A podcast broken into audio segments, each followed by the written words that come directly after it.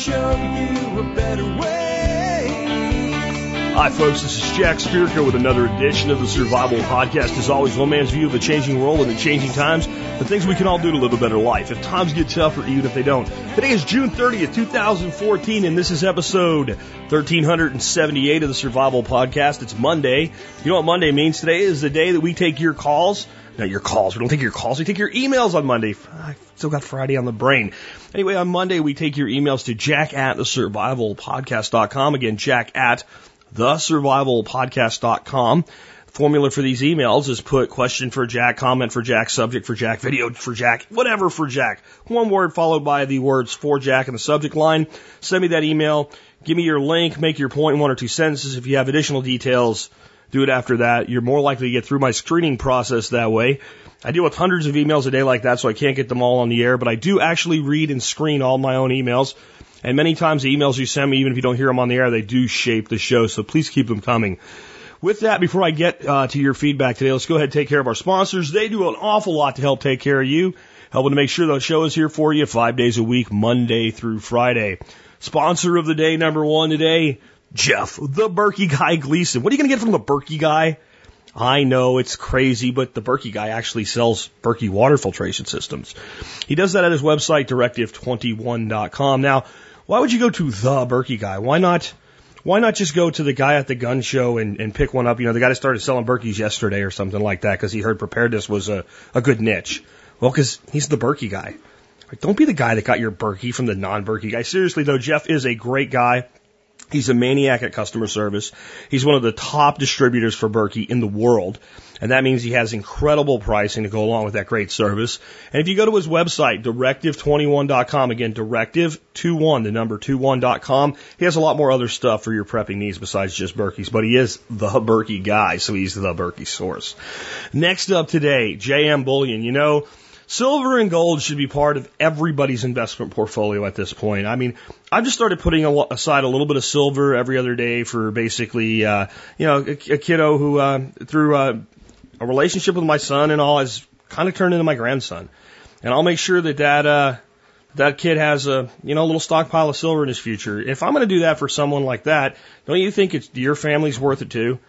Understand, I am not one of these people who tells you, you know, to get rid of all your Federal Reserve notes and go all in on silver and gold. But I am telling you, five to ten percent of your net worth in silver and gold is an, a, a hedge against inflation and catastrophic loss is a really great idea. Now, the thing is, who are you going to get your gold and silver from? It's a tough market. It's very competitive, and you want to trust the people you're dealing with. You also want to know if something goes wrong when you're making investments that somebody's there to fix it. Well, Michael Wittmeyer, that is the president of JM Bullion, is only a phone call or email away from me. Occasionally things do get messed up because, well, humans touch them. But I'll tell you what, every time I've ever said, hey, Michael, check out what's going on with this customer, it's been an immediate response and hammered out the problem just like that. And hey, better pricing than Monex and APMEX. What does that tell you? Better service, better pricing, small company, jmbullion.com. So where I buy my gold and silver, it's where you should too. Next up, let's look at the year that was the episode. So the year is 1378 because the episode is 1378. The uh, two segments I have for you today from Alex Shrugged at TSP Wiki, which is tspwiki.com, the survival wiki, which has lots of incredible content on sustainability, preparedness, etc., plus some history, a history segment of the day. The Great Schism, the Premature Reformation.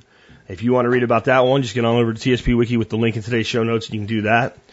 Or a revolt is in the cards. That's the one I've selected for you. In the Middle Ages, the textile industry is massive. It is the equivalent of the major car makers at the peak of their profits and prestige. The majority of wool comes from England, but Italy has a natural advantage since Italians are part of the church bureaucracy as they perform their church duties and they pick the best raw wool and send it back to Florence for processing. The process of brushing out the wool is called carding.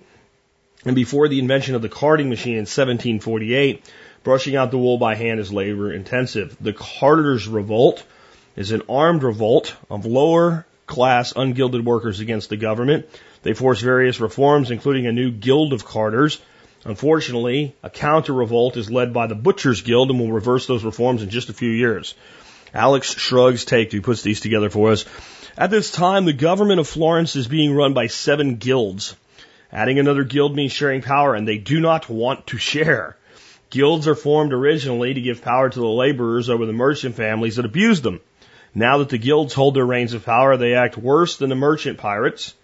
A wave of rebellion of laborers is coming. The Carders' revolt will not be the first and won't be the last. John of Gaunt has built the largest chateau ever seen in London before or since. I hope he enjoys it because it is going away in the Peasants' Revolt of 1381. It's interesting that whoever has power seems to abuse the other. If we look at history, that's the biggest lesson of history for me. Like, oh, the rich people were abusing the poor people. Okay, but as soon as the, the middle class and poor people had the power, they started abusing the rich people and abusing everybody else. See, this is something I tried to teach you guys a very, very long time ago about the concept of sharing. Sharing can only occur between equals. It's a very important lesson for us to learn that we have to have equality of station in life for sharing to exist. Otherwise, the one in power decides who shares what with whom. It's no longer sharing. It's a new way of, you know, describing theft. The other thing that's interesting in here is you hear a word in here that we use all the time in a different context, guild. We hear the word guild in permaculture. Well, guild in permaculture is like we put a blackberry with a grape because they attract the same predators that uh, go after the common pests that both of them have, although they leaf out at different times. But guilds are inherently limiting. That's why we put guilds together in permaculture. We're limiting the edge effect. We're limiting the growth potential. We're limiting what can show up in the system. If I don't want a prickly, nasty vine going up the tree, I put a grape on that tree to occupy that space to prevent nature from sending something else to do it. Guilds can be quite useful. They can also basically be very, very abusive. By having a guild of these different workers, they control how many workers there are going to be, who works for what. Gee, what does that sound like? Yes, my friends, the guild, the original workers guilds were the original unions, and we all know how that's worked out. And it isn't it interesting that the unions were initially formed to prevent abuse of the worker by the evil corporate ownership. And you know what? At the time that the unions rose in this country, corporate ownership was abusing the worker. And today, the unions are the ones with the power, and the unions are the ones committing the abuse. The more things change, the more they stay the same. It's not about who, you know, who is the abuser. It is about who has the power will always become the abuser. That's why the most successful societies have been small egalitarian societies over the history of the world. When I say success, I don't mean conquering the world or landing on the moon. I mean existing in peace and happiness. That's always happened mostly amongst indigenous egalitarian style uh, tribes. Just something to think about. Let's go ahead and take that first call of the day. I, I don't mean call again. I'm stuck on Friday for some reason. I guess I like this Friday. I was in a weird mood. Anyway, let's go ahead and get into that first email of the day. All right, so the first one today comes to us from Scott. Um, little preamble here for those that may not have heard my recent show, one of my recent shows on the education system and educational reforms.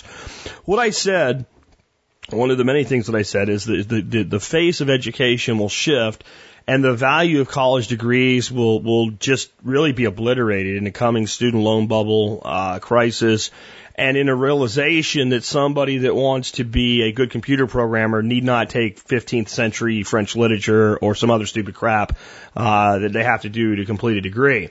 And that actually companies would start working with universities and say, we want you to create basically this streamlined degree that's specifically designed for people that we want to hire. Like we want to custom buy a, a, a, an employee with a specific education and we want you to cut out all the crap and we want you to narrow it down to just this and that that would be happening very, very soon. Sometimes I'm blown away at the speed in which things happen when I say they're going to happen. I submit to you today on the People, Planet, and Possibilities blog, uh, sent in by Scott, the following. Reshaping the education model to expand the tech workforce. Advances in technology have rapidly changed the way many of us live and work. In just a few years, ubiquitous mobile broadband has made possible all the things that we do on smartphones and tablets each day. The inter- Internet of Things is bringing billions of these devices onto the network, delivering new capacities and efficiencies for a broad range of global industries. To accomplish more with technology, companies need a workforce with advanced technology skills, but educational models evolve slowly. To drive innovation in business, public and private sectors, we both need to invest in resources designed to help bring new skill sets to the workforce. We're not waiting for someone else to solve this pro- problem. Last year, we teamed up with Georgia Tech, uh, Udacity, to offer the country's first online Master of Science degree in computer science. The program is making technology degrees accessible to more people at a lower cost. Today we're announcing a new collaboration with Udacity. It's called the Nano Degree. It will be delivered through a massive open online course or mock program platform for software development. Is it mock or would it be MOOC? I think it would be MOOC, but that just sounds like a bad word. Anyway, platform for software development skills. The Nano Degree is designed to be completed within six to 12 months at a lower cost compared to traditional college degree programs. Students who complete the nano degree program will be certified for the skills they learn and qualify for software development jobs at AT&T. Yes, AT&T. We're planning to ensure the nano degree is available to diverse populations working with Udacity for non-profit groups. We offer full scholarships. AT&T will offer up to 100 internships to nano degree graduates. We're also encouraging our employees to pursue tech skill development opportunities like the nano degree program. Obviously, this new model benefits AT&T. Our technology-driven business requires a workforce pool with skills we need to advance the future of the net, the net the networks of the future. Anyway, guys, I want you to think about what you just heard there. Basically, you've got a, a college developing a streamlined degree program at the direction of a corporate company that says we will guarantee X number of positions to these graduates at the end of what they're doing. Did someone tell you that was going to happen? And now that there's one, there shall be a thousand. You, you, what you're going to see just from this one revelation in the educational sector alone is those vaulted sheepskins on walls, University of blah, blah, blah, blah, will become worth less and less and less over time. Because if I'm an employer, I don't give a crap that you have a master's degree that means you took a whole bunch of crap that I don't need you to do. I want to know, can you do the stuff that I need done that I'm paying you for? And if you've come from a tailor-made degree program for me, that you got your ass through it in 12 months and put you down at the seat that I need you in and get you working now, not later, and you were motivated enough to get that done and be here, or I can hire some guy that thinks he's worth a lot of money because he's got a bunch of initials after his name. Who do you think I'm going to hire? I have a business to run. I have money to make. I have customers to serve. I don't care that you got an A plus on your dissertation on French literature or how to bake bread or weave baskets or whatever crap electives you took because they told you you had to. I want nuts and bolts. Can you do what I need done? Now that a company like AT&T has stepped into this so quick that it's like, how did I know that was going to happen? And it's, I told you when I gave you the prediction.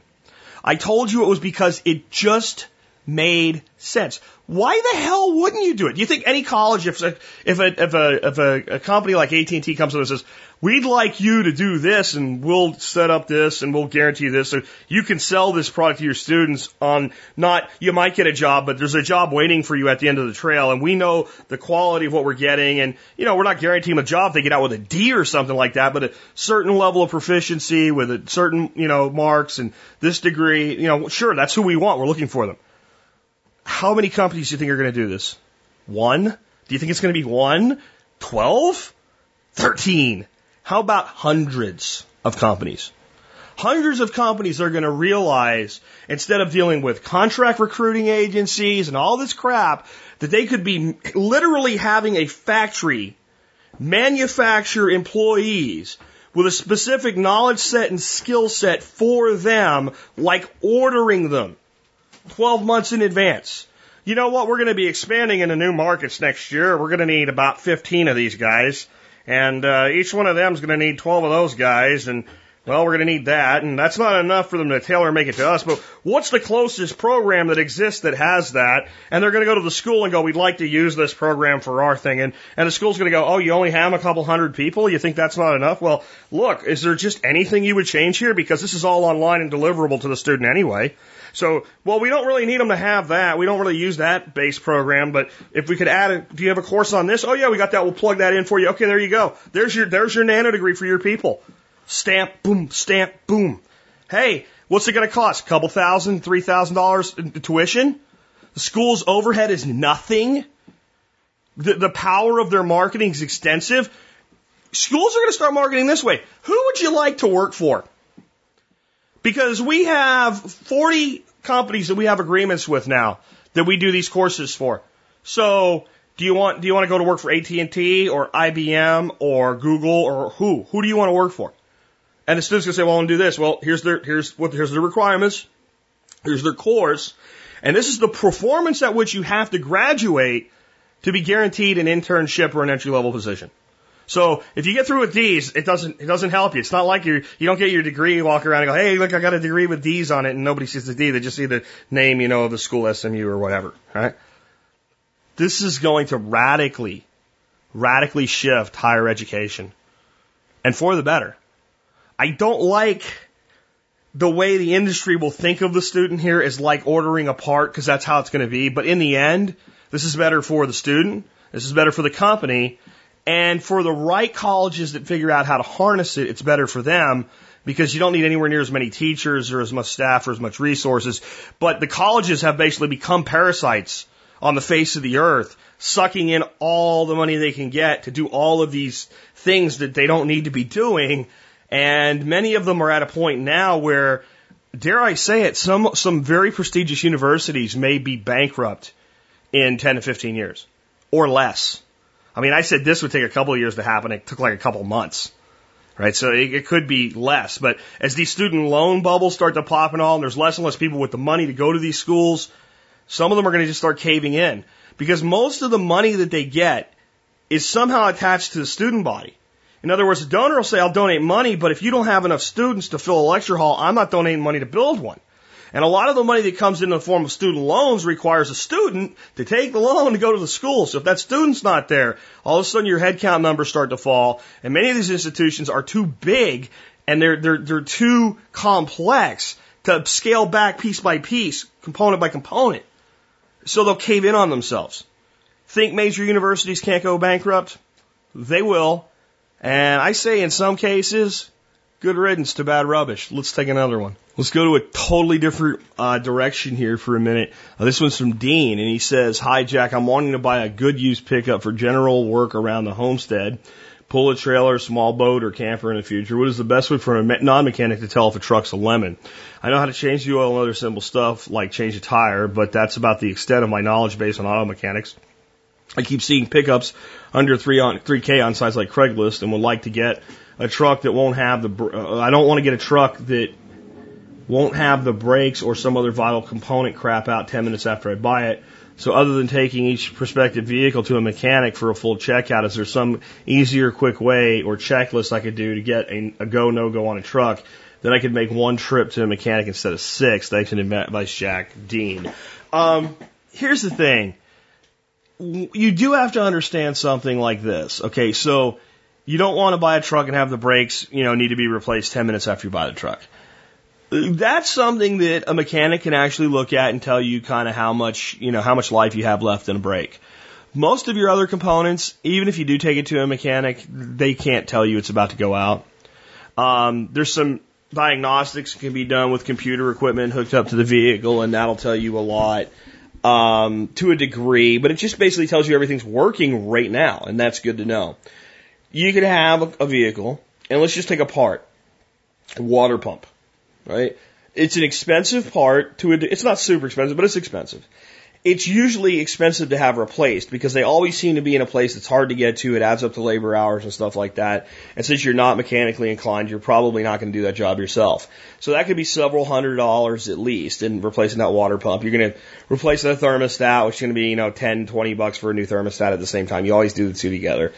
Um, and if you buy a truck from somebody today and next week that water pump goes out and that truck has 110, 115, 120,000, 200,000 miles on it like a lot of these trucks do, guess what? They didn't screw you. They didn't know either.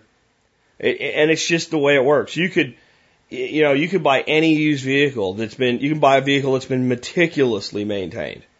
And parts start to fail after a certain amount of miles and hours are on a vehicle. It's just the way it works. The best thing you really can do is take it in for a, a check, but there's, there's ways to not do that six times. First, the real thing you really want to do is look at, okay, what is the make and model of this vehicle? What is the make and model of this vehicle? Is it a, you know, a 70, or not 70, she's a 2002, um, Ford F-150, for instance, with a six cylinder engine. Okay, so what are the capabilities of this vehicle in the first place? Brand new. And then whatever the capabilities were spec'd at when you got it brand new out of the gate, just consider the vehicle's probably lost 10 to 15% of its capability to do so effectively by the time it's got 100 and some odd thousand miles on it. So if its towing capacity was rated at X, it really isn't anymore. It'll do it, but the motor has had enough wear and tear on it that as you push it to its limit, you're exasperating new wear and tear, right? So will it do what I want to do on paper out of the gate in the first place? That's one of your first checks. Now the next thing is start investigating the vehicle online. Is it known for something chronically being a problem? I mean, that's something you can do today that you really couldn't do back in the day, right? And I remember back in the 80s when we were looking at vehicles and you talk to a mechanic and they'd say, oh, those things, those Plymouth Volares with the slant six, never buy one of those. This always goes wrong in them and it goes over and over again and it's expensive part and what have you and it's ugly as sin anyway and it's, it's not worth it. Don't buy that thing. Right? Well, now all of those people that know all of those things about all of those vehicles are in forums and chat rooms and stuff like that. So kind of the first thing you do is you kind of just Google the, the make and model of that vehicle and start reading some forum threads and stuff like that. If you find one guy that says they're a piece of junk, that's not indicative that they're a piece of junk. But if you start finding like all of them have a particular component failure, right? Then you, you know to at least really check that component and you know to budget for replacing that component because if it chronically fails, you know it's probably going to fail for you. Then learn some basics of what to look for. So one of the things that you actually can tell a lot about with a vehicle is if it was maintained or not is does the person have documentation? If the person has like all their receipts for oil changes and stuff like that, the vehicle looks like it's been really well taken care of, it's probably in a lot better shape than a vehicle of the same year with the same amount of miles on it because the guy probably didn't change the oil according to the schedule. That's like the biggest thing you can do to you know, extend the life of the motor is regular oil changes. Even if some of the schedules are a bit aggressive, there's still some schedules that are, you know, every 30,000 miles is probably excessive.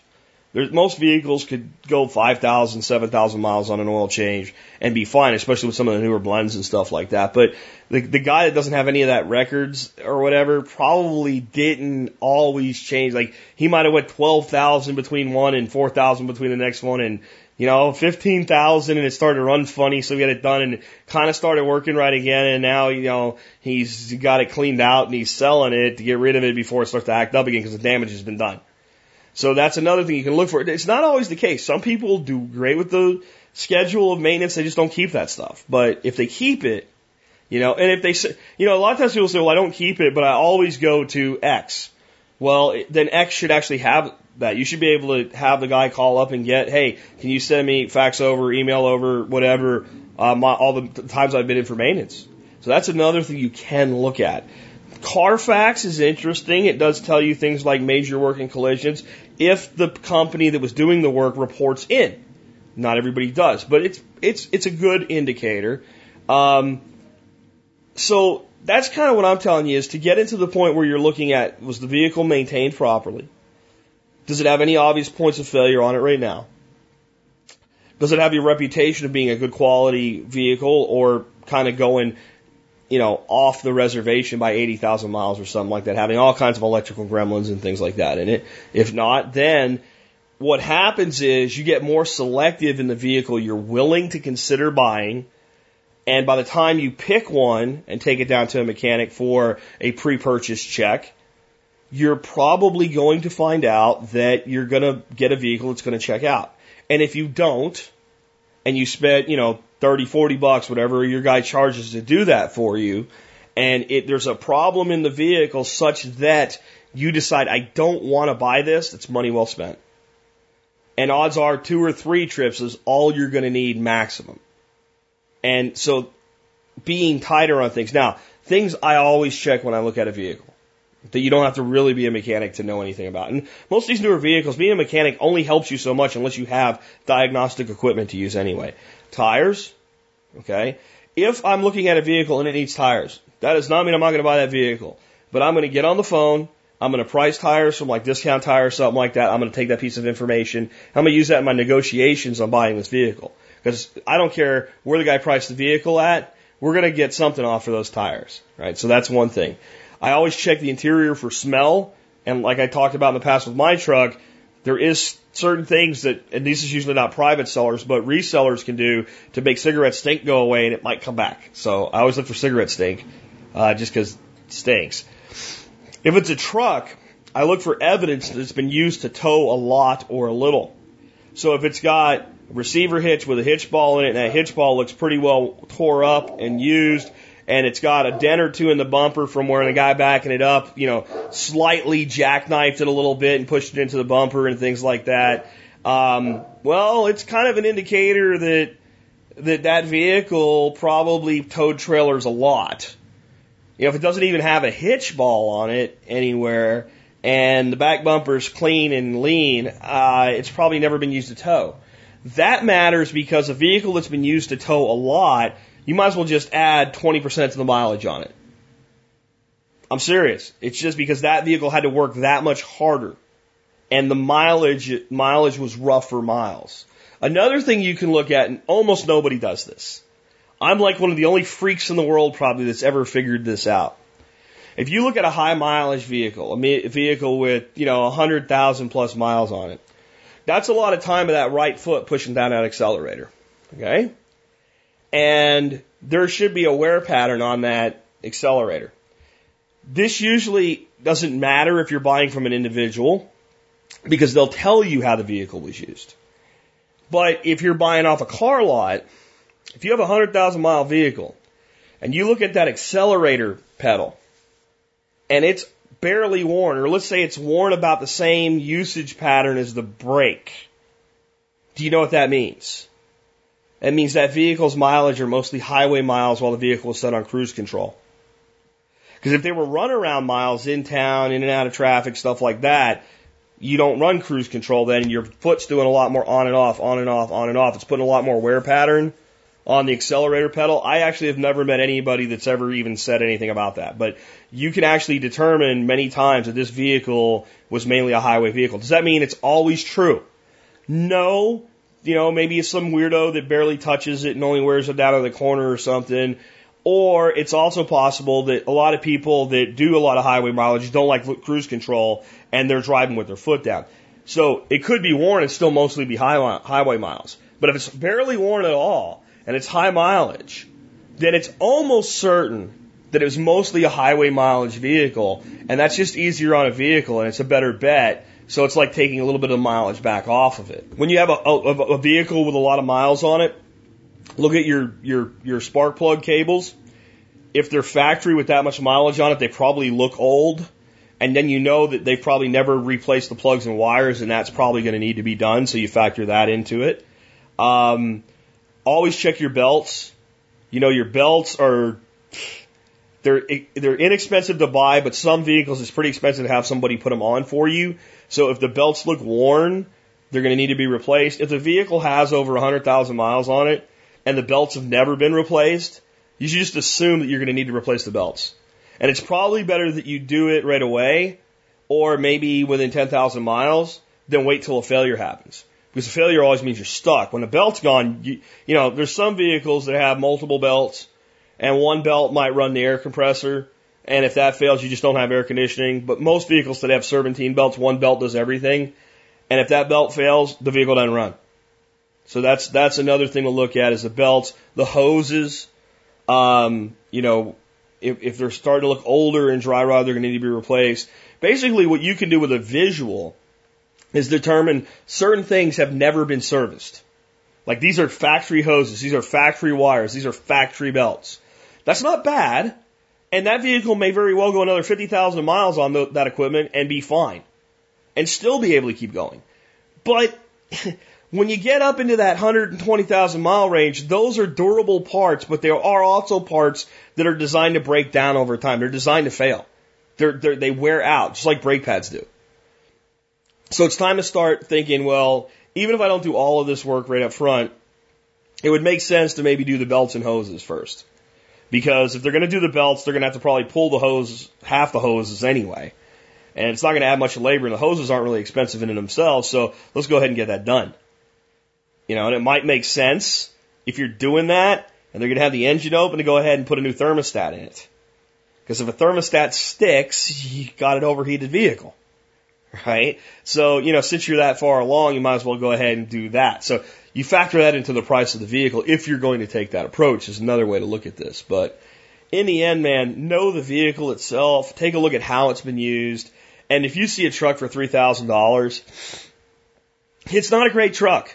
Okay, the guy's selling it for that because that's what it's worth. That's what he can get. Uh, definitely Kelley Blue Book everything. It doesn't really mean as much as people think it means. The Kelley Blue Book says it's a five thousand dollar vehicle in this shape and condition, but it does give you a sanity check. Like is the guy way way under or way way over? And both can be issues. Like if it's way over, I'm not gonna waste my time with the guy. If he's way under, he probably knows he's way under. So why? If he just needs to sell it, that's an opportunity. But if he's way under, maybe he knows something ain't right with the vehicle and he wants you to pay him and leave rather than waste time getting inspected uh, by a mechanic to where, you know, you look at it and go, oh, three grand for this. It doesn't matter if the friggin' belts fall off at five minutes from now. I go get those replaced and it's fine. Maybe there's, maybe there's a deeper problem. I seriously though recommend that once you're pretty sure on a vehicle, you take it to a mechanic for a pre-purchase inspection. Let them hook up the diagnostics and all, and let them tell you the real deal. And, you know, you're not going to ever deal with a mechanic who's going to be making crap up and lying to you when they know they're doing a pre-purchase inspection. They know you don't own the vehicle yet, and they know that all the stuff that they find wrong with it, there's a high likelihood that they're not going to be the one doing the repair work because what it means is you're not going to buy the vehicle. So they're almost always 100% straight with you in that situation. So those are my thoughts on that one. Let's take another one. Here's a really interesting question from John. He says, What would you do about the problem of abundance? And he's got a really long email. Um, but I'll give you the short version of it. He basically says, you know, with permaculture, and he is a permaculturist himself, but he says if you plant these food forests, they're mostly fruits and nuts and berries, and you end up with extreme abundance, what are you going to do with all of it? And he brings up paleo too and says, you know, I'm paleo and so are you, so you're not a frutivore, so what are you going to do with all this stuff?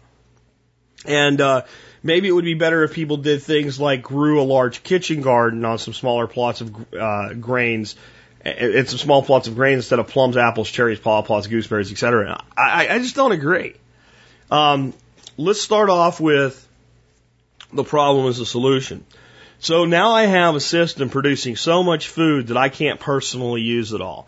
How many solutions can I bring to bear on this? Well, number one, I could set up a U-pick operation and sell it to other people and get free labor as part of my profit. Uh, or I could actually harvest it all and sell it. So I have a marketable, sellable surplus, and the money from that can be used to buy let's say, more meat than I can produce. So it's not a problem already. And I'll get to what I'm going to personally do with some of this stuff in a minute. Um, but then I have another option. You know, if I'm growing a food forest with that much abundance that I can't use it all, then I'm probably at least on a small acreage like I have here. So that probably means that I have the ability to have livestock. So now I can run my chickens or my goats or whatever through my food forest, my pigs, and actually let them clean up all the excess food and convert the fruit calorie and berry calorie and nut calorie into delicious pork and poultry. So at that point, I don't really see a lot of surplus that can't be harnessed or used in some way. Now, there's a lot of other things going on here that I think are not fully understood. So if we look at something like a chestnut, Well, a chestnut basically takes the place of most grains. It's actually, you know, from a carbohydrate standpoint, breaks down a lot like wheat. But it's better for you. It's less carb, more protein, more fat, but it's closer to wheat than it is to a pecan. Now, that means that really what we're talking about is learning how to use that product versus, you know, is that product right? So we can build food forests based on primary crops as well. They don't all have to be the crazy diversity that I'm putting into three quarters of an acre. But, you know, I like that too. So we can build these systems, you know, Mark Shepard rec- re- restoration agriculture style, where we're doing silvopasture and alley cropping. So we're doing rows of chestnuts as a primary producer crop, apples, plums, cherries, currants, gooseberries, grapes. These are all marketable products that actually make a lot more money per acre when you add it all up than do corn and soy and wheat. So that's if we're at farm scale. Now for me, let's talk about the paleo thing in fruit for a while. Um, I am not, you know, your daddy's paleo guy, right? I'm not the, the Atkins guy that changed the name. I don't do paleo solely for the purpose of low carbohydrate. I do paleo from a standpoint of this. I believe that the human being evolved over thousands and thousands and thousands of years biochemically to feed on what land produces by itself. Okay? Not to live off very unnatural grain based systems. Because nothing in nature produces grain in the quantities that we do today. And certainly until we had massive amounts of fossil fuel available, there was no way man could afford to grow grain to feed livestock with it. So we should be eating meats that act like natural native grazers do, grazing on the top third of grass, eating fallen fruit. And when we look at certain grazers that are omnivorous, like hogs and chickens, they also eat other things like insects and fruit and, and what have you. So that's the kind of meat we should be eating. All right. Now, did our paleo ancestors eat fruit? Ding, ding, ding. Yes, they did. Did they eat berries? Ding, ding, ding. Yes, they did. To me, fruit and berry belongs as much in the paleo diet as does meat and fish. Heresy? No. If the paleo diet actually is supposed to mimic what our Paleolithic ancestors ate, then you know when they found a great big grove of wild blueberries, they picked it. Blackberries, they picked it. Wild raspberry, they picked it. You know, apples, if you lived in Kazakhstan, there was huge apple forests. You can bet they utilized that. So apples are a type of thing that they were, yeah, they were not all over the world. They, every apple in the world today has its roots literally in Kazakhstan. Right? That's where every apple came from. But there were Paleolithic people that lived there, and this is the other part of paleo when you relate it to what a permaculture system produces. When you say our paleo ancestors ate fill in the blank, you're full of crap. If you limit it in any way. Because depending on where you lived, you ate different things. A person who lived on the ocean ate a lot of fish and shellfish. I guarantee you we can look at the remnants of the of the the, the communities that were there, and we can see the evidence in, in fossilized remains. If you lived in the middle of North America, right, and far enough away from the main river system that there was no real major body of water around, you probably didn't eat much fish. Simple to understand. You probably ate a lot of bison. So paleo in of itself was specific to the region that the individual was in. And we know that these societies, even with radically different major components to their diet, did very well for themselves from a nutritional standpoint. That the, the, the, the, the health of these people was extreme.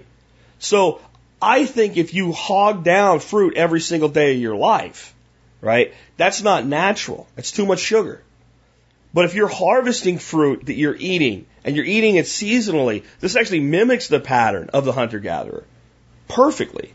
And by building a food forest that has its harvest spread out over a very long period, you're using little bits at a time. So even though I have, you know, 15 plum trees either in or going in, I have the harvest of plums staggered from June until late September. So I don't get it all at once. I get it spread out. I have the harvest of apples spread out over about 90 days. I have a harvest of blackberries spread out over about six to eight weeks. So another thing that we do with these systems by having this radical, radical diversity is extend the harvest and thereby limit how much harvest you have at any one time. Now, as for me, what will I do with my magnificent abundance? Well, number one, the first thing I'll go, neener, neener, neener. I told you it works. No, I'm just kidding. what I'll do with my radical abundance is number one, first of all, I love mead. That's why I have three great big white boxes with these things going all around them right now. My bee mentor's coming Thursday to help me check out my bees and make sure I don't do anything stupid. So each one of those hives produces about a five gallon bucket of honey, right? That is uh, about 50 pounds. It makes about 15 gallons plus of mead. Yum. So a lot of this fruit will be made into what's called melomels, which are fruit based meads. Yum. So there's one place a lot of it will go, and some wines and other things like that, and beer. So a lot of this this sugar will be fermented and converted into adult beverages. So that's one place some of it will go. Okay, we will eat plenty of it. And I don't eat a lot of fruit from the store, but if I have the opportunity to eat fruit fresh from the vine, you bet I eat it. So a lot of it will be consumed. There will be more than we can handle and there'll be more than I can ferment. So then we will have this additional surplus. We may sell some of it as part of Dorothy's small business that she's working on assembling right now. Eggs, mealworms, fruit, plant propagation.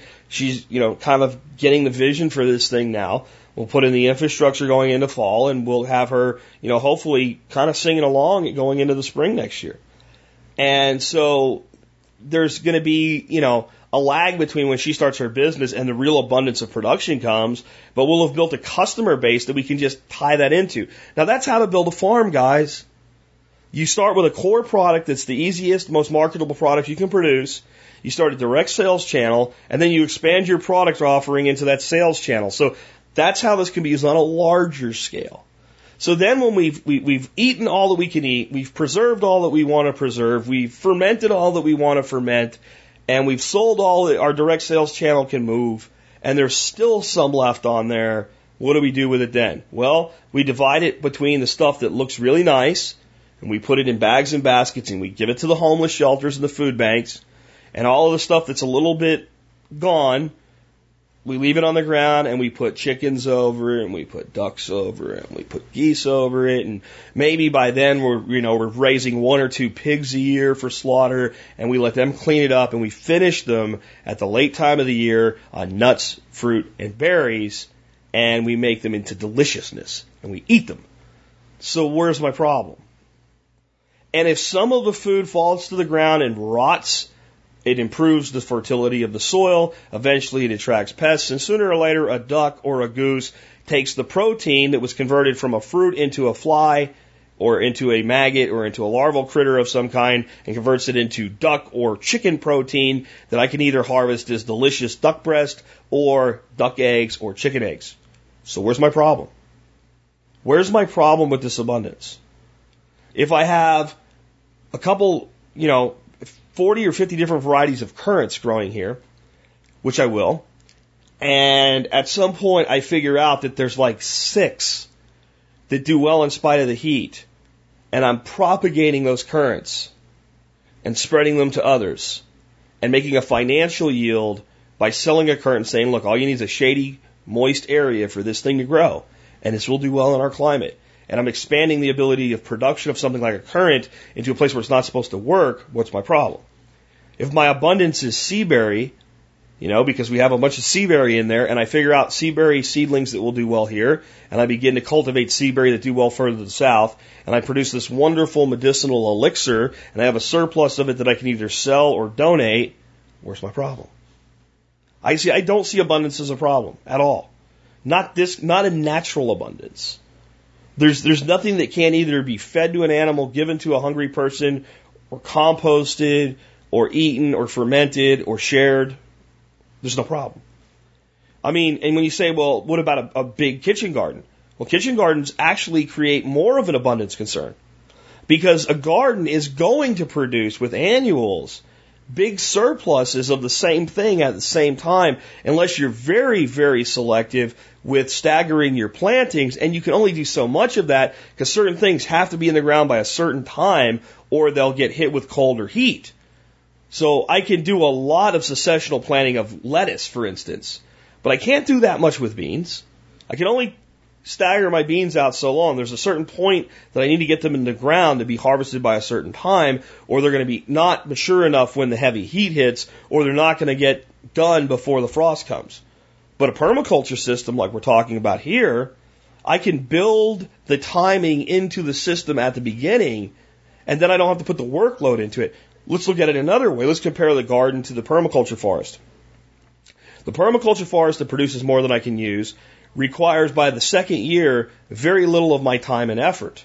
My time and effort can be dedicated to do other productive things. By the second or third year of my kitchen garden, it requires the exact same amount of effort that I've been putting in year after year after year, and it still has its bursty abundant times. And that's the way I think it like bursty internet traffic, right? It's, it's, it's a nice little trickle, nice little trickle, big boom, nice little trickle, nice little trickle, big boom, right? But it, they have the same issues, they have the same problems. So the difference is with a food forest, I can just let everything fall off and graze it if I want to. A lot harder to do that in a kitchen garden. Because the animals can be destructive on the garden beds and things like that.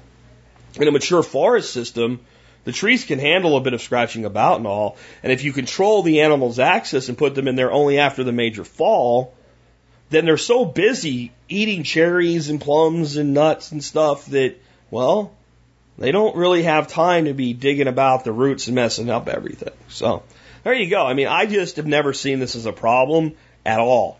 Um, and I don't think there's any way to make it into one. The greater the abundance, the greater potential for feeding others and for profit. And both of those are noble goals. It's just as noble to make a living from farming as it is to make a, a, a, a person who is hungry be fed. They're both noble. Because if I'm making a living from my farming, not only do I produce food myself, I am not a burden to society because I can support myself. So there's nobility both in being profitable and being prosperous and being beneficial to others. Uh, let's take another one. Uh, this next one comes from Dorothy. Yes, that Dorothy, my wonderful, beautiful wife, also sometimes known as the camera woman, has sent me this one, and we can file this under are people really this stupid? With an answer of, yes, they are. Unfortunately, um, this does come from someone that writes from the dichotomy of Republican Democrat, but they're probably not wrong on their take on this one. Robbed gas station store puts up magical no gun sign on door. Yes, I guess they have magical rainbow farting unicorns there too. Uh, here's what the guy says. I would bet ten dollars the owner of this gas station store is a Democrat because only Democrats believe in the word a word magic, and only Democrats can be this stupid. Uh, I've met some pretty stupid Republicans, dude, but uh, we'll we'll just talk about Democrat stupidity for now, at least liberal stupidity. Uh, on March 19, 2014, a Mississippi concealed weapons permit holder uh, in his 30s walked into Keith's superstore a convenience store attached to a Chevron gas station at 7843 Highway 11 in Lumberton, Mississippi. Uh, WDAM TV reports that the man with the concealed weapons permit saw an attempted robber, 29 year old Lamont Williams, stabbing the female store manager behind the counter. So the armed good Samaritan took out his concealed gun for which he has a permit and held Williams at gunpoint until after the police arrived. I want to tell you what I probably would have done. Bang! You got a knife and you're actively stabbing someone. I don't know that I'm giving you a chance to stop stabbing. I think you're dying. And I don't think I'm going to feel guilty about it at all. You start stabbing someone, as far as I'm concerned, you intend to kill them. That's why you stab them. But anyway, he doesn't. He says, hey, drop the knife. And the guy does whatever, you know. He doesn't put the knife to her throat like they do in TV. He, he says, yo, yo, yo, wait, wait, man, wait, whatever. Holds them there. Okay. So then the manager is taken to a hospital in Hattiesburg. Thankfully, her injury was not severe. So you get what's happened up to this point. The, the, the man has walked into a store Witnesses an attempted assault robbery combination in progress.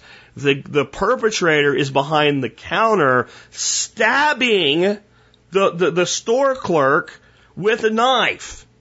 He pulls out his gun and says, knock it off. And the guy, understanding that bullets will get to him before he's going to get to the guy with the knife, especially when there's a counter in between them, uses what little brains God left in his head and surrenders and says, okay, and the cops come and take him away to the bad man place we call jail, right? And the lady goes to the hospital and she's better. And you'd think, you'd think the, the people that own and manage this store would just be like giving this guy like, you know, a lifetime card to come in and get a, a soft drink or something anytime he wants, just as a small token of thank you or something like that, you know? Uh, no, no.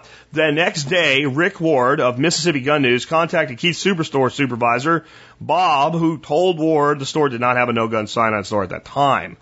So what did the store do? After concealed weapons permit holder had heroically stopped an armed robber from killing the store's manager, as reported by Eric Reed for Buzz Pro, June 25th, 2014. It has just been confirmed that Keith Superstore has posted a no gun sign on their front door. Picture of the entry doors is below. It has been further confirmed that these signs just appeared recently and were not up at the time of the March 2014 stabbing. I, of course, called Keith Superstore in Lumberton, Mississippi to find out what their logic was. Long story short, they were quite rude, refused to answer any questions pertaining to this incident. Perhaps I should have asked them why they didn't post a no knives sign. Seriously, why didn't you post a no knives sign? Um, the asininity is insane. Now, I'm wondering something though. like, see, I think a no gun sign is just stupid. I think it's dumb because nobody, nobody who wants to shoot you with a gun and take your stuff is going to give a shit that you put up a no gun sign and only an idiot. And there's a, there's a little cartoon here. It's got a guy with like bent over with his head up his butt. And it says understanding liberal politics isn't that hard. You just have to think like they do. Well, understanding a lot of things for people, I think it works that way. If they have their head up their butt, then you can understand better. Anyway, but these signs are a typical no gun sign. No guns. With a gun with a red circle and a slash through it. No guns. Okay. Now, in Texas, if you are a concealed weapons permit holder carrying concealed, that sign means absolutely nothing to you. You will also see many times signs that says the unlicensed possession of a weapon on the premises is prohibited. That also does not qualify because you are a licensed carrier of a concealed weapon. There is a specific sign that specifically states under Texas law, and it states the actual law, that the owner of the building has specifically forbade the carrying of guns by concealed weapons carriers in that building. And that is a crime if you carry concealed even legally into that building. Because basically the owner of the building has said, I am banishing guns from my building. Now, it's not going to work with a criminal. It's stupid, but it's his right. If you own a building and you want to ban guns from that building, I would risk my life to defend your right to do so so that my right to not have to do that to my building is preserved. Right? We have to both be able to make choices about our personal property. Okay? And there are some government facilities that specifically state that you cannot carry even with a license. And whether that should be or shouldn't be, those exist.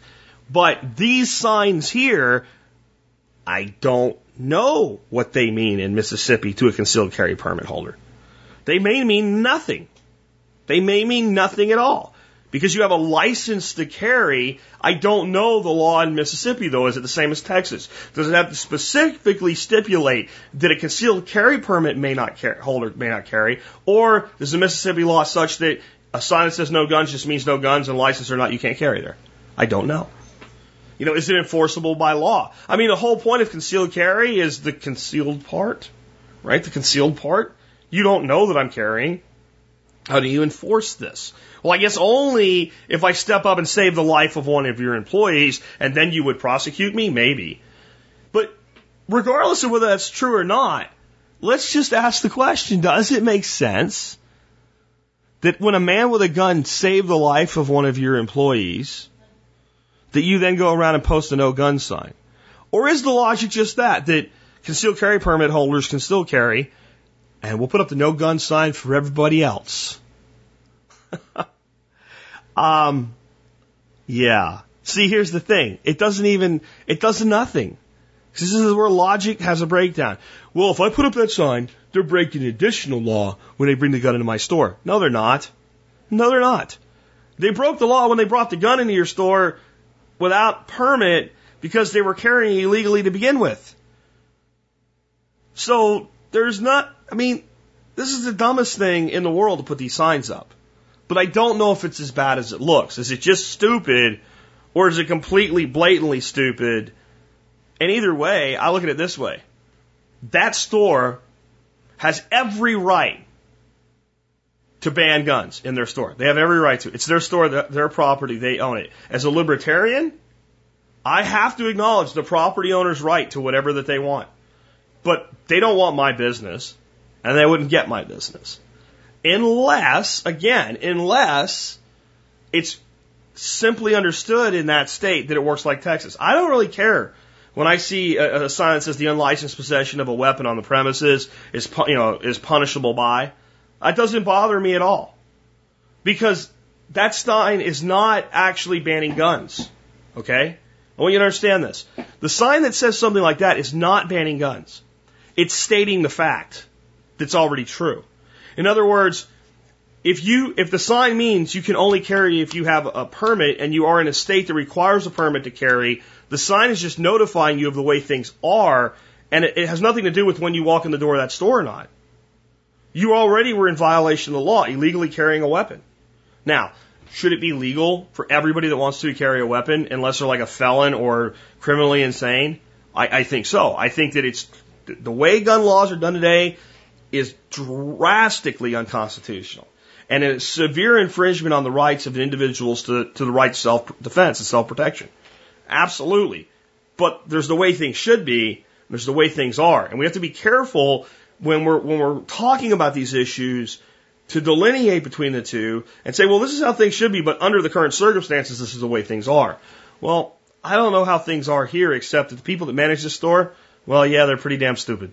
And why don't they get a no knives sign? I think that would be a good idea. So last week in the ongoing chronicles of the idiocy of your government, I brought to you the fact that marijuana was considered as Schedule One drug, and and due to that, the government was basically saying that marijuana was more dangerous than well, methamphetamine and cocaine. Yep. And uh, it was just proof that your government lies, and that I felt that no matter what your thoughts on marijuana were. You're like, marijuana is terrible. Nobody should smoke marijuana. It's evil. The Satan himself grows the plant and propagates it to destroy mankind. Even if you thought that, that the, the, the, the concept that we would, we would hold marijuana to this, this ridiculous standard. Um, I mean, basically, just to refresh your, your memory here, here's a list of Schedule 1 drugs. Um, heroin, LSD, marijuana, okay, uh, and peyote. Those are Schedule One drugs. Schedule Two drugs, which are not considered as dangerous as Schedule One, cocaine, methamphetamine, methadone, um, oxycontin, Ritalin, Adderall, Dexedrine, uh, phenethol. These are Schedule Twos. And, and marijuana is considered more dangerous on this drug schedule from the FDA than than cocaine and meth. All right. So, and again, I said if you if if you were honestly asked, if you had children, and you're going to find out that your your 15 year old son had been abusing drugs, and the only thing that you knew was it was either meth or pot and but and it already happened. I'm not saying you'd want them to do either one, but it had already happened, and you just you didn't know which one it was. There was a rumor going around. You just found out about. You're trying to track your kid down, and he's at jail, and he's either been picked up for meth or pot. You're going, come on, pot, come on, please be pot, please don't be meth, please don't let my baby be on freaking meth, right? And, And, and for the government to say that pot was more dangerous than meth was just obscenely stupid and indicative of the fact that they're lying bastards. Let's be honest about it. Well, apparently somebody somewhere has kind of figured this out, and I don't think marijuana should even be even be illegal. um, which is a typical libertarian stance, I know, but seriously, I don't. And it's not so me and my buddies can get high on pot legally. I just think it's ridiculous that they make a plant illegal.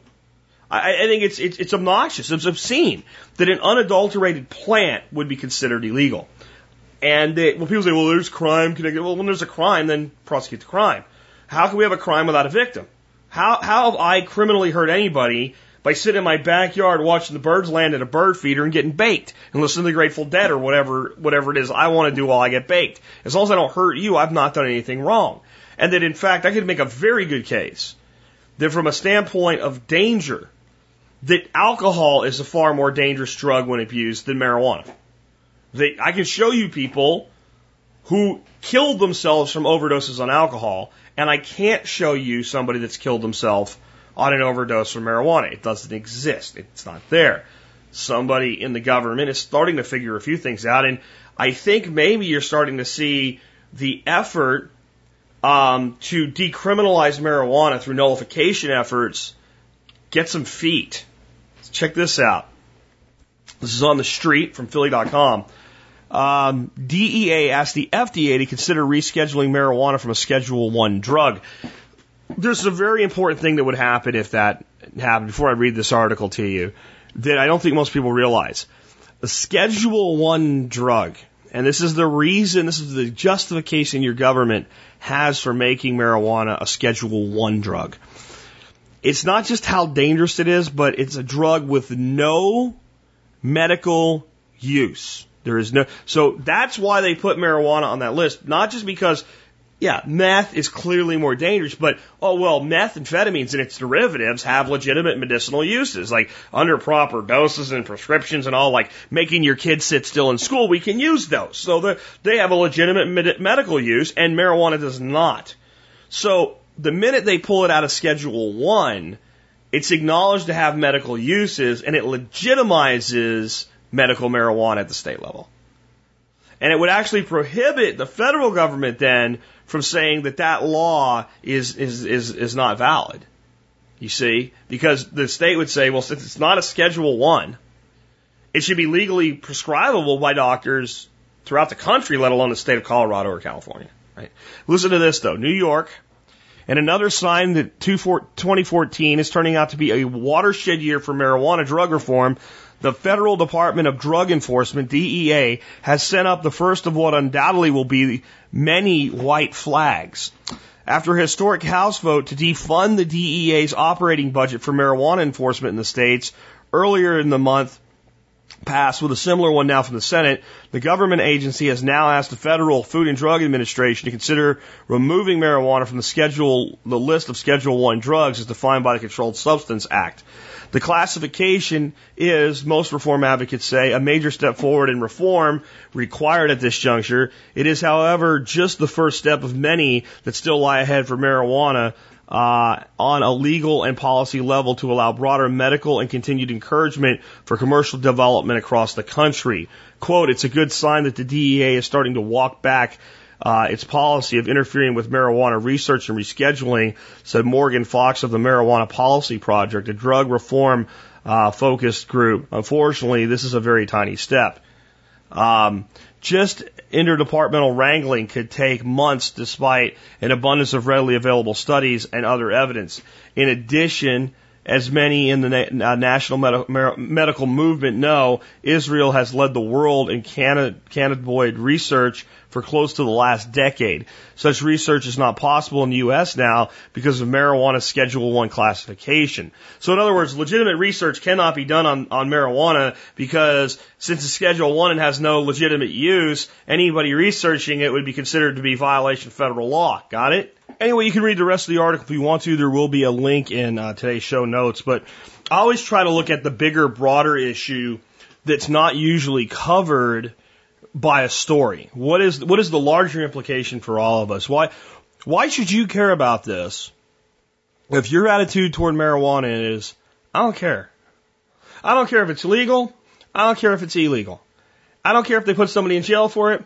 I don't care if they don't. It doesn't interest me. I don't care. It doesn't pertain to me. I don't smoke marijuana. I don't think you should either, and I just don't care. Why should you care about this?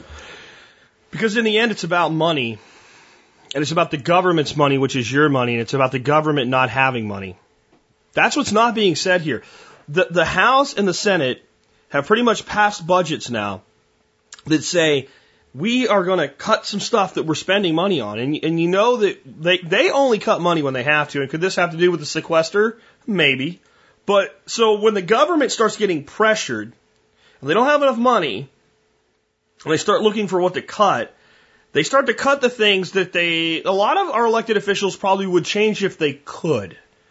But they can't, but they can do it this way. Here's what I mean. There are a lot of people out there that if they came out and said, you know what, I think prosecuting people for marijuana crimes is stupid. And I think our government is wasting a lot of money on it. And we as your elected officials are wasting your money on this and it doesn't matter because of the districts they're, they're in. Oh my God, think of the children. This guy's horrible, blah, blah, blah, blah, blah. And they would get thrown out of office. So they are cowards and they won't stand up for what's right and they go along. But then something like this comes along and they go, hmm, so we wouldn't actually say that it's legal to smoke marijuana, would we? Uh, no, Senator, no, we wouldn't. Okay, so um, what would this really do? Well, the the FDA or the uh, the DEA would still be able to police marijuana, like coming into the country and stuff like that.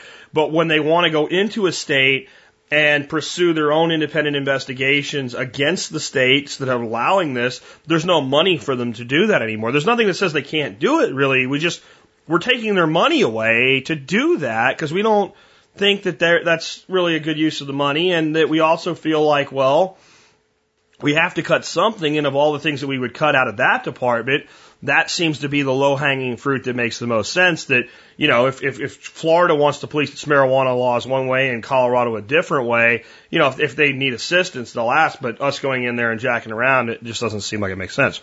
Hmm. Okay. So yeah, let's cut that. Let's cut that. Now, the problem is our government will not actually create cuts. The sequester is meaningless. The spending goes right back up after it. There's no control of it whatsoever. So what you're just seeing here is, on some levels, they can't have everything they want anymore. Think about that. This is a sign that on some levels, your government knows that it's running out of money. That's the broader implication here. How many more things will be cut? How many more things need to be cut? Because this is a piss trickle. Right? Remember the kid that peed in the in the you know multi-million gallon reservoir and they drained the whole thing and how stupid that was? This is that. This is they've taken instead of peeing into the reservoir, they've taken a pee's worth of water out of it and gone, see, look what we did. But it is a point of the government saying, yeah, we can't afford all of this anymore. It's also an indicator that the process of nullification works.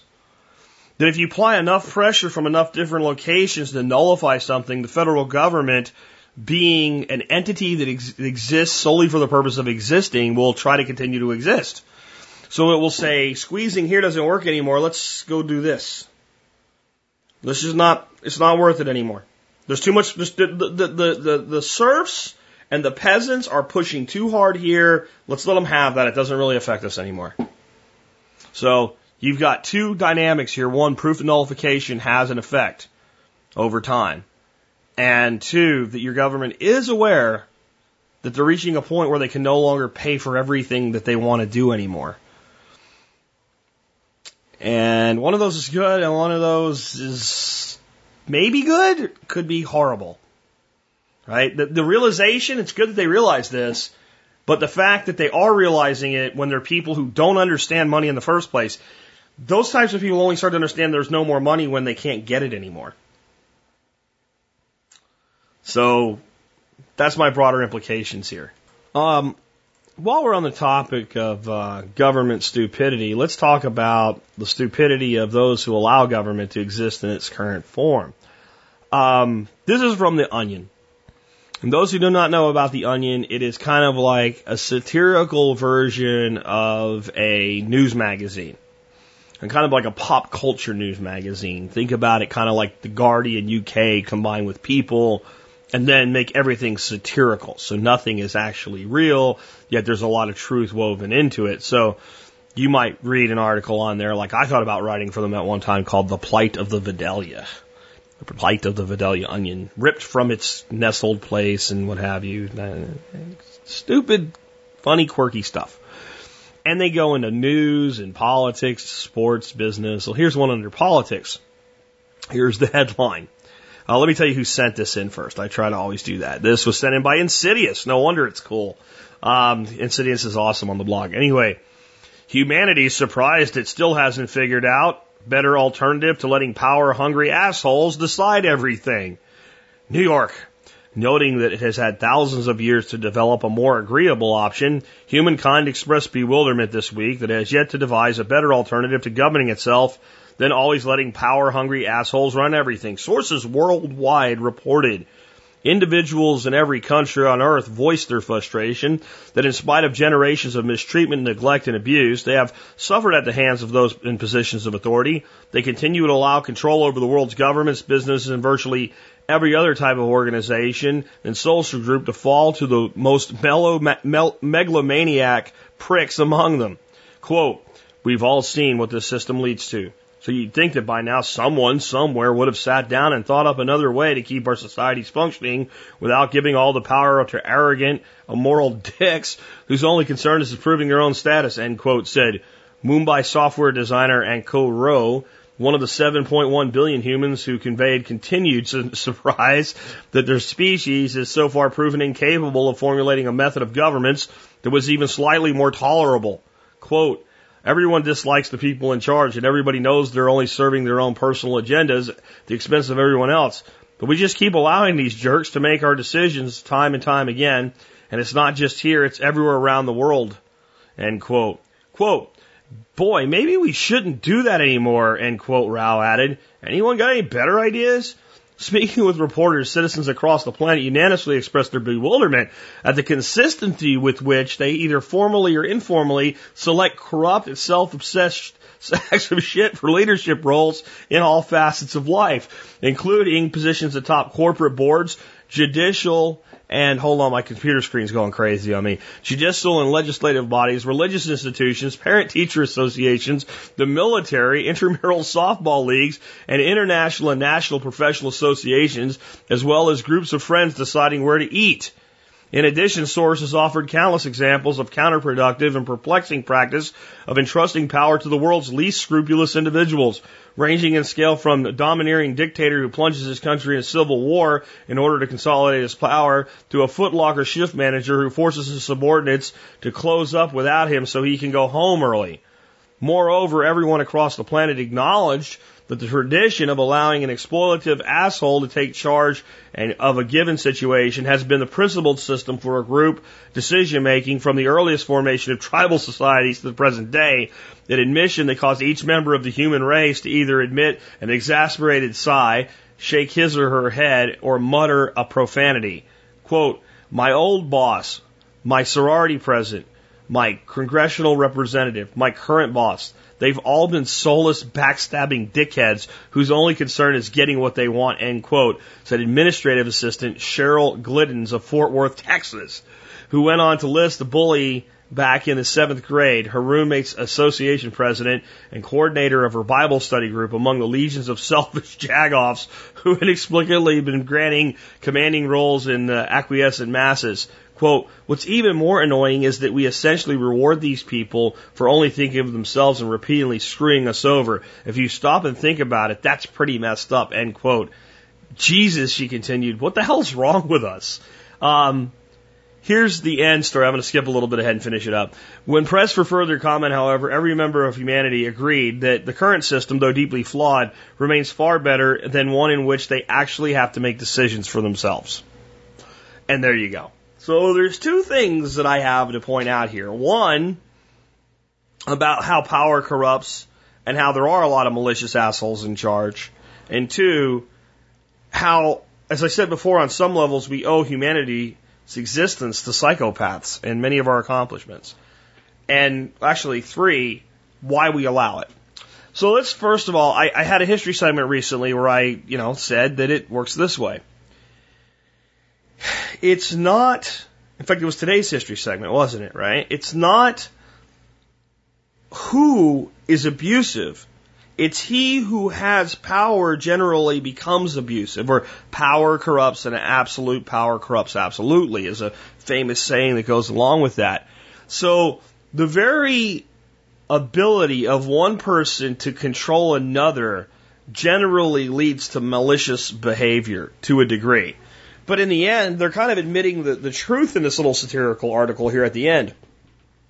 You can blame some stuff like that on, you know, a, a, lot of politicians and stuff like that, but a lot of times the people that we say are dickheads or assholes or whatever, uh, bosses and things like that, are actually the people that did the work to get the position that, that the person that's complaining doesn't want to do. You know, I've, I, my own son, I love him dearly, but I've heard him say things like, oh, the management at, at my restaurant is just terrible. Okay. You know, you've been there a long time. You could probably be a manager by now if you wanted to be. Oh, I don't want to do that. Ah, ah, ah. So you do not wish to do the job which these other people do.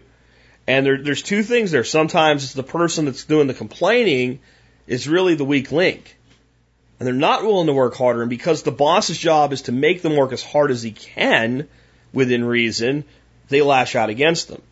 Right? That's, that is many times the case. That the person doing the complaining just doesn't have the drive to be willing to do what the other person does. But the bigger thing is, people that move up in organizations have to make decisions. And a lot of times they have to make decisions they don't want to make. Because the more you move up in a company, the more you become attached to what's called fiduciary responsibility. In other words, it is important that the company continue to function profitably and smoothly so that we can employ people and we can serve people. And our first responsibility must be to the company. And, you know, people in the, the blue collar world get joked around about it, by being a company man and things like that. But if you think about it, if, if you actually value your job, then you should be a company man. Because your company is the person that's paying you and feeding you. And if that company ceases to exist, so does your employment. So the people that have to make the decisions get into positions where, okay, we have 100 people working in this company. Based on our economic forecast, we can, we can support 80. 20 have to go, or everybody's going by the end of the year. Those are very real numbers from a very real decision that I was part of with a company. We sat down, and this is this is back when I was telling you get your money out of the stock market. When I was still in corporate America, myself and my partners sat down. We took all the information from our accountant and from our finance officer. We looked at it. We looked at the projections of our sales managers, who we figured were lying through their teeth about their future forecast funnels because they always do, and we knew that we knew that they were being overly optimistic. And we looked at the coming trends in the economy and we said, this company will not support this number of people four months from now. And if we try to, in six to 12 months, this company will be bust. So this percentage, 20% of this company has to go now. And now I have to be the one to make that decision. Now I have to be the one to evaluate the company and who needs to go. And the person that gets thrown out will say, well, that's, that's just evil. Well, would it be more evil if everybody lost their job and the company went under? Am I really a dick for firing you? In fact, if I'm cutting you as the bottom 20% of the company, why didn't you make the decision for yourself to either be better or go elsewhere long ago? You wanted me to make the decision for you, and now I am. So the real issue here, many times in society, is the reason that the asshole ends up in charge is the asshole's willing to make the decision. Sometimes the asshole's a perceived asshole, and sometimes they are a major, giant asshole for real that will step on and slaughter people to get what they want, either figuratively or metaphorically. And yes, it happens everywhere. These power struggles amongst these people like this happen in, in, you know, boards on charitable organizations, like they were saying right in here, PTAs and stuff like that. Who's going to be president? It doesn't pay any money, but yet people want the power. And here's the key. There are two types of people that actually make a difference in society through ambition. Everybody makes a difference one way or another, right? But through ambition. And I would say they are the kind and the mean. The easiest way I can divide them. The kind are the people that actually want to do good. And they may have to do some things they don't like along the way to get it done. But their, their first goal is to, to, to do the best they can for everybody around them. And these are people that generally are limited how far they can go. Because sooner or later, there will be a conflict with one of these other people on the way up. And they'll usually step aside because they're like, if that's what it takes to do this, I don't want to do this. Especially in politics. But they're willing to be responsible. And they're willing to make decisions where others are not.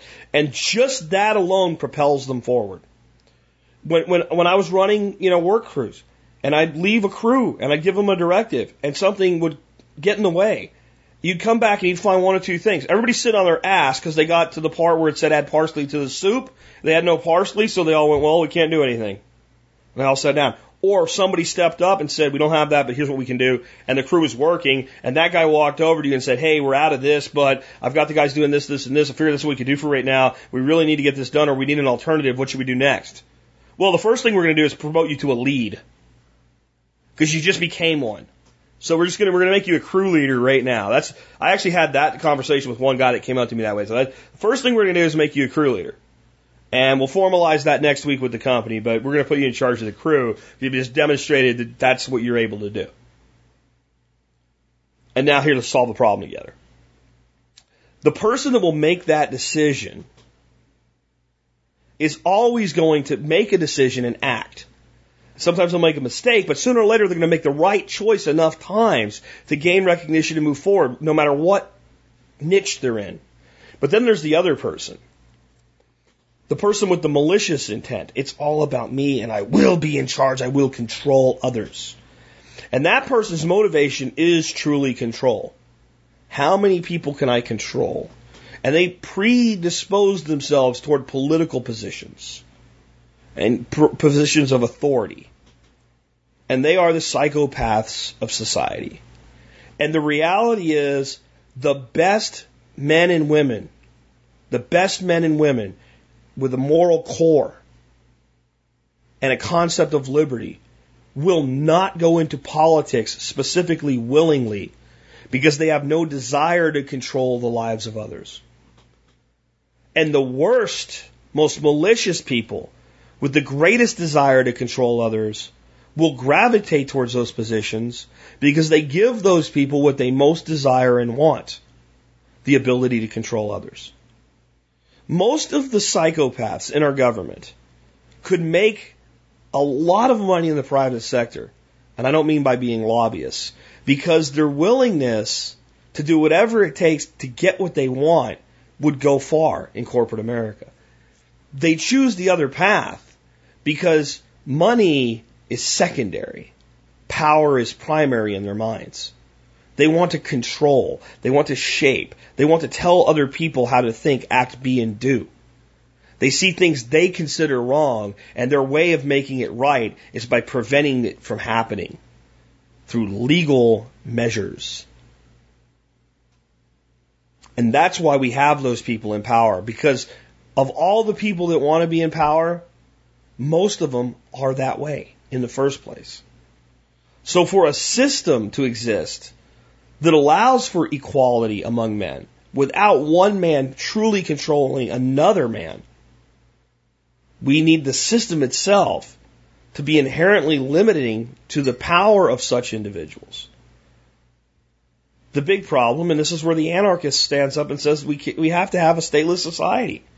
Whatever power you give to those people, over time, be it weeks, decades, or centuries, they will use the power they are given, no matter how limited, to consistently create new power for themselves and expand their power so that they can do more in the way of control. In effect, the government that starts out the smallest is doomed to become the largest. Our nation is a good example of that. The federal government of this country, for the first 60 years, was minuscule, was tiny. It had very little authority. And as it grew, it grew into probably the largest government that's ever existed in the history of the planet. In scarcely over 200 years. We've gone from being one of the most free small government nations ever conceived of to being the largest and one of the most totalitarian police states ever dreamed of. And we are lulled into a belief that our psychopaths aren't that bad because they're not putting people to death in camps. It doesn't mean they're not totalitarians. It doesn't mean they're not stepping on your throat. It just means that they're doing it in such a way that keeps you relatively comfortable so that you'll continue to act like what you are to them. The truth of the matrix is to your government, you are a battery.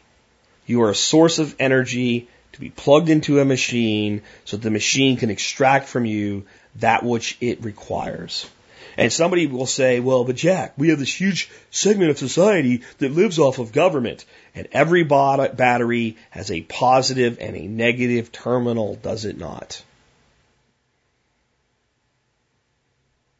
You need the ground for the power to work. You need polarization. Isn't it amazing how these words, these words start to transmutate across lines that you don't think of normally.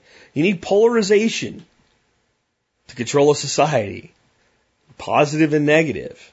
You need class warfare. You need to make each segment of society in its own little cube hate all the others, but yet you need some of them that attract to each other. Right? So you can make the white guy hate the black guy and the black guy hate the, the, the white guy. But the bigger group than black and white is rich and poor. So even though you try to make the black guy at odds with the white guy, you want them united against the rich guy. See? See how that works? Polarizing to two main camps, a dichotomy, positive and a negative. Someone that sucks the resource and somebody that provides the resource. In a giant circle, a circuit, revolving it around and then you sit there and siphon off whatever you want. And as long as they keep the hamster wheel going in a circle, you get whatever you want. That's why these people are in charge. Because they're willing to be in charge. Because they want to be in charge. And the main reason the average person doesn't step up and do their job is they have no desire to control. We have two types of people that are responsible for this. And one is they just don't want to control anybody. So they don't want to do the job. And that person probably would elect a decent person if somebody else would. And I understand that because that's me. I don't want to do that. I don't want to control you. But the majority, it's not what it is. The majority don't want the responsibility. They don't want, they don't just not want to do the job. They don't want to make the decision. They don't want to make the choice. As long as it's okay for them, they don't care what happens to anybody else. And if you have a society where the majority thinks that way, totalitarianism is the only possible result. And that's why you, you have to operate at the edge of the systems. There's certain things about our society that are pretty good. You have to pick and choose what you're willing to participate in. And every once in a while you have to hold your nose. But overall, to be free in our society today, a man or a woman must build freedom into their lives by conscious choice. We have to choose to not participate in the slavery change of, of debt.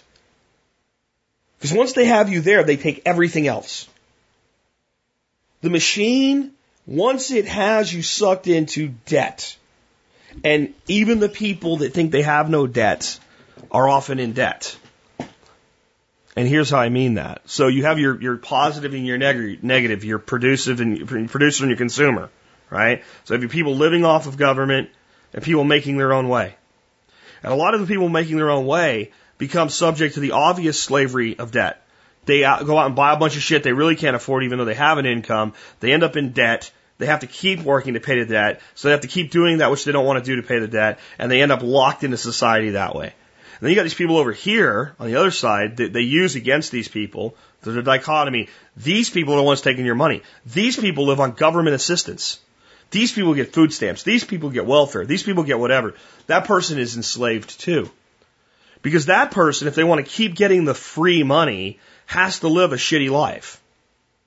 And anytime they try to achieve anything, a little bit of that's taken away. Or a lot of it's taken away. Or all of it's taken away. Hey, get off your gas and get a job. Well, I can't find a full-time job, but I'll take a part-time job. Doesn't pay that good, but it's a start, so I'll go do that. Oh, yeah, you don't get your uh, government assistance anymore.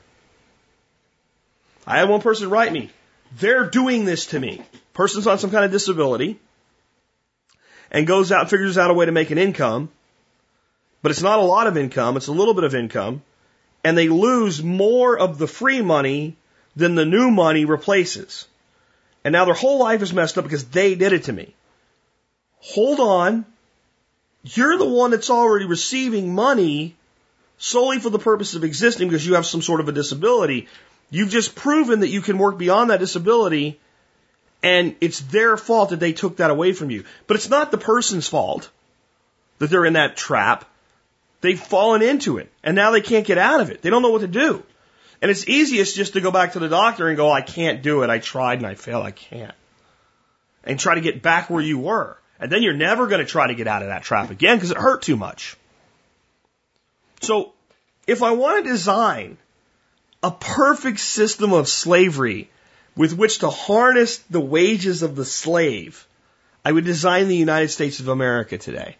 A giant corrupt bureaucracy run by psychopaths who will make the decisions that the average person either can't bring themselves to make or doesn't want to make. I would divide it into polar opposites. I would have them fight with each other, but I would entrench both of them so deeply into their camps that they cannot figure out how to extract themselves. And then I would sit back and skim the cream off the top. And that's exactly what they do. That's exactly what the people with the real power in this world do. You are nothing to them but a battery. You are a cow who is to be milked, used, abused, and then shot for dog food when you're so old and you've been milked so many times that you're not even fit for human consumption anymore. And you don't have to be. You don't have to be. Because if you will stand up and make your own choices and make your own decisions and decide for yourself, no matter which side you're on, no matter which trap you're in, you can get out. You can make your own way. And you can make a better way. And I've seen thousands of people do it over the last six years. So no matter how deep you think you are in that trap, no matter how hard it seems it is to get out of that pit, you can do it. And the first step is being willing to make your own decisions in your own lives. And that's what I got out of this piece of satire. And that's what I try to provide to you guys. That's why I talk so much about growing your own food, creating abundance, building community, you know, all of this stuff. It's not about surviving the end of the world. It's about surviving the world that's been created around you that you woke up in one day and actually realized you were in. You took the pill. You took the red pill or the blue pill, whichever one it was. The one that woke you up. On some level, you woke up and you realized, holy crap, this is how society works today. I don't want this anymore. And, and this is going to get worse. And we're, we're headed for some dark places. And when that happens, I don't want to go down with the ship. Think about the movie The Matrix, though. When Neo wakes up, when he wakes up to the reality, there'd be a hell of a temptation, if you could, to just go back to sleep. It really wasn't that bad. When you didn't know, when you didn't know, it wasn't as bad as when you do know. When you do know, then you realize how bad it really is. And, and you start to make all the connections and you start to realize how little control the average person has in their life. So when he woke up, he had to either get in the fight and get in the game or give up. Waking up's not enough. Waking up is step one. Step two is deciding that you're gonna you're gonna take the rest of the steps. Wherever they lead and however long the path is, you're gonna take the steps and you're gonna start deciding for yourself where you put that foot next. And if you can feed yourself, you get a hell of a lot more choice about which path you walk and for how long. And if you don't owe another man anything, you get a lot more choice about how you walk, where you walk, and how far you walk, and frankly, when you walk. And if you can create your own sources of income, you get a lot more choice and the person has to beg for a day off so they can see their, their, their, their kid in a dance recital or a football game. You make your choices in your life. And if you don't, somebody will make them for you. I'm going to say that one more time and I'm going to close. I want that to hit every single person out there that's ever made an excuse for themselves when it wasn't necessary. You make your choices in your life or someone will make them for you. And when that someone makes that choice for you, they will put themselves first. Because that's the chronic nature of those who are put in power over others. Self-preservation. So if you want control, you have to take it, you have to seize it. And with that, this has been Jack Spirko with another edition of the Survival Podcast, helping you figure out how to live that better life if times get tough, or even if they don't.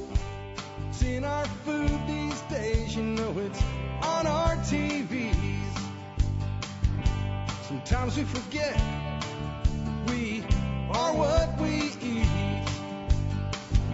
I don't know the answer. It's like there's nothing I can do. It's the price we pay, I guess, when we follow all the rules.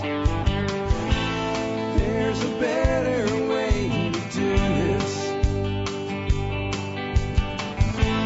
Let me show you a better way.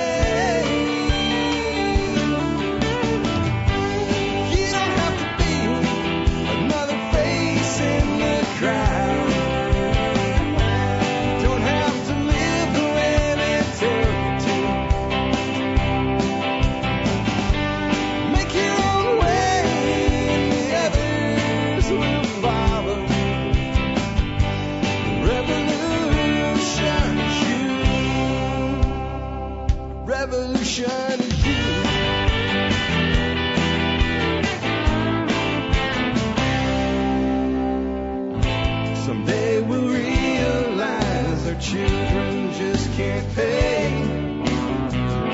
Cause nobody up there cares.